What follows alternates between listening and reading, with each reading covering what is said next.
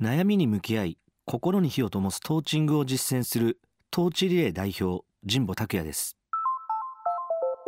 未来授業。この番組は暮らしをもっと楽しく快適に川口義賢がお送りします。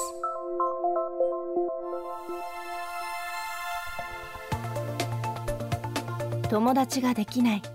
同期の顔もわからない。モチベーションが保てない。そして何より目指すべき未来が見えてこない。コロナ禍ならではの悩みを誰にも相談できないまま未だ孤独な状態から抜け出せていない若者は少なくありません。そんな中人材育成会社トーチリレーを設立した神保拓也さん。トーチングという面談サービスを通じて悩める人々が立ち尽くす暗闇を照らし共に伴走しています。神保さんの思いに迫っていく未来授業1時間目。テーマは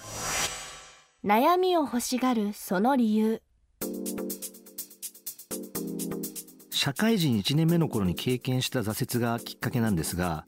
えー僕は新卒で銀行に入社したんですが周囲がとっても優秀で全然仕事についていけなくてできないやつって思われるのがすごく怖くてですね悩みを人に相談できなくなってしまいました。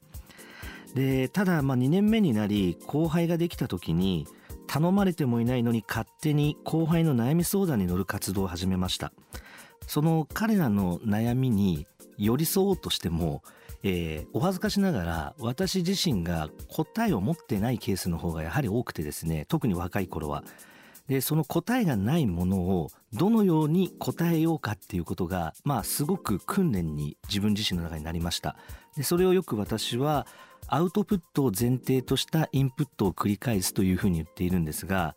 えー後輩から相談されたその相談に翌朝答えなければならないという場を先に用意してしまってその後輩に対してどのようにその悩みに答えを出すかということを考えるプロセス。これをあのインプットというふうにやっていたので先にアウトプットの場があってそれに向けてインプットをしていくというあの結構過酷ではあったんですけどその悩みに寄り添うとか向き合うってことをやっていく中で気づいたのは結局それを毎日毎日ずっと繰り返していると誰よりもいろんなことについて、えー知れるようになりますしあとはスラスラと、えー質問をされてもどんどんどんどん答えられるようになっていきそういった悩みに向き合うというプロセスが自分の血肉になってなので、えーお客様クライアント様から何か経営課題について特に銀行員の頃は、えーご相談されること多かったんですが気づいたらどんな質問をされてもある程度の回答を、えー即座に返せるようになっていったっていうのが非常に大きかったです。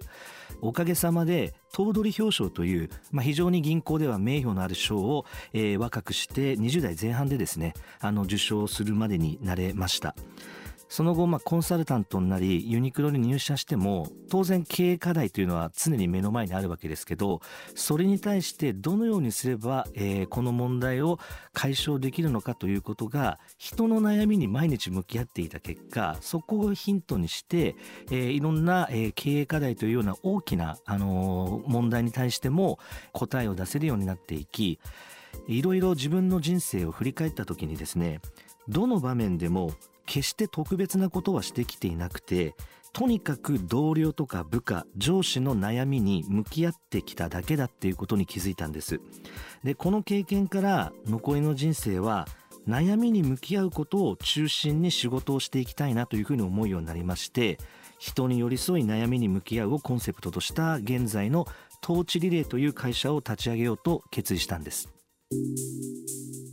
人の悩みを欲しがるうちに成長し自分の心に火を灯した神保さん。この春人の心に火を灯すミッションをさらに本格化させるためこれまで実践してきたことを一冊の本にまとめました。部下同僚チームあなたの心に火を灯す新常識悩みは欲しがれ。このタイトルに込められた思いを伺います。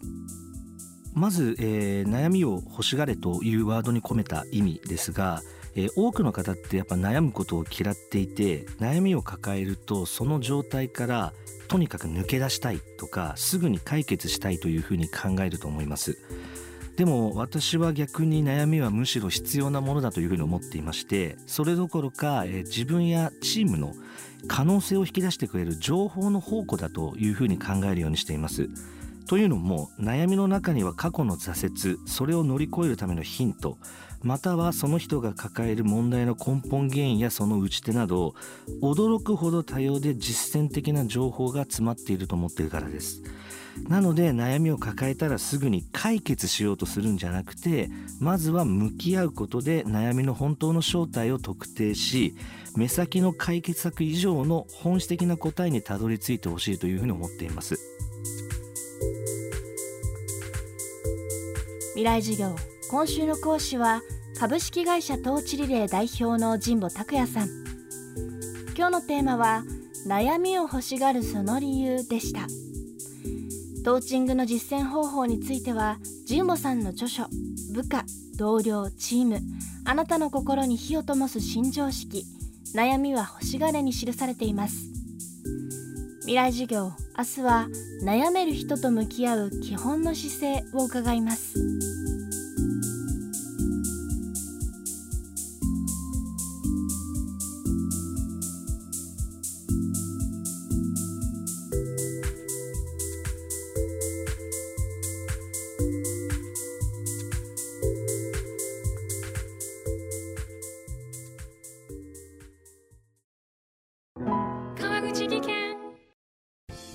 階段での転落大きな怪我につながるので怖いですよね。足元の見分けにくい階段でもコントラストでくっきり白いスベラーズが登場しました。皆様の暮らしをもっと楽しく快適に。川口技研のスベラーズです。未来授業。この番組は暮らしをもっと楽しく快適に川口技研がお送りしました。